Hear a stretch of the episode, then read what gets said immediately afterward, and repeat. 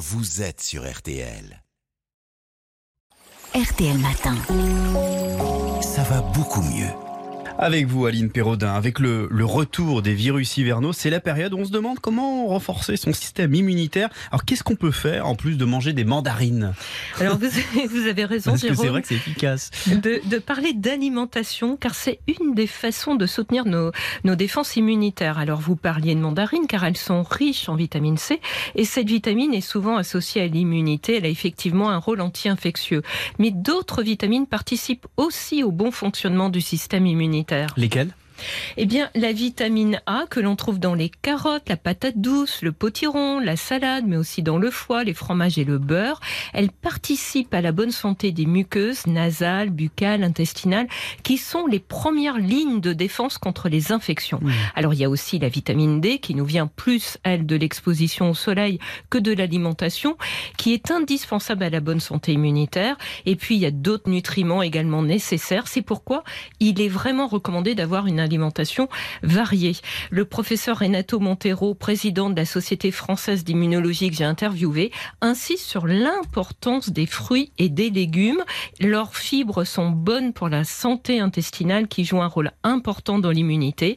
Il conseille aussi de ne pas manger trop gras, trop sucré pour ne pas prendre trop de poids. Un surpoids important favorise en effet une inflammation chronique à bas bruit qui peut entraîner une réponse immunitaire inadaptée. Et est-ce qu'il est recommandé de prendre des compléments alimentaires ou des plantes Alors non, on n'en a pas du tout besoin. Hein. Si on s'alimente bien et qu'on n'a pas de carence, ah oui. cela peut même être contre-productif. Des plantes comme la saule, la reine des prés et l'échinacée, qui ont des propriétés anti-inflammatoires, pourraient perturber le système immunitaire.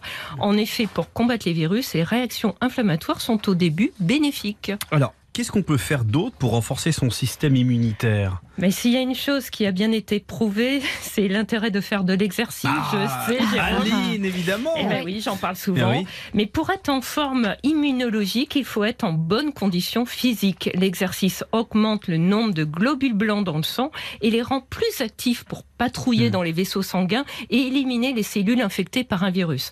Alors des études l'ont montré, hein, les personnes qui font de l'exercice sont moins susceptibles d'être malades d'une infection respiratoire que les personnes sédentaires. Et ce n'est pas tout. Être actif semble aussi limiter le vieillissement du système immunitaire qui devient moins performant avec l'âge. Chez les seniors actifs, les défenses s'affaiblissent moins rapidement. Et pour en ressentir les effets, il faut bouger à quel rythme? Le bénéfice hein, de l'activité physique, c'est d'autant plus important qu'elle est régulière. Alors ça peut être de la marche à un bon rythme, du vélo, de la natation. Inutile en revanche de trop forcer. Si l'inactivité n'est pas bonne, l'excès de sport peut également fragiliser les défenses immunitaires.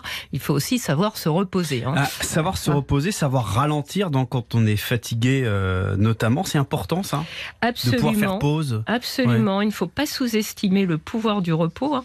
Mais si on se sent anormalement fatigué, il faut consulter pour en trouver la cause. Ça peut être par exemple des mauvaises nuits perturbées par des apnées du sommeil, souvent sous-diagnostiqué. Or, un bon sommeil contribue au bon fonctionnement du système immunitaire. Il aide aussi à réguler le stress dont on sait maintenant qu'il rend plus vulnérable aux infections. Merci Aline Perraudin. À demain. À demain.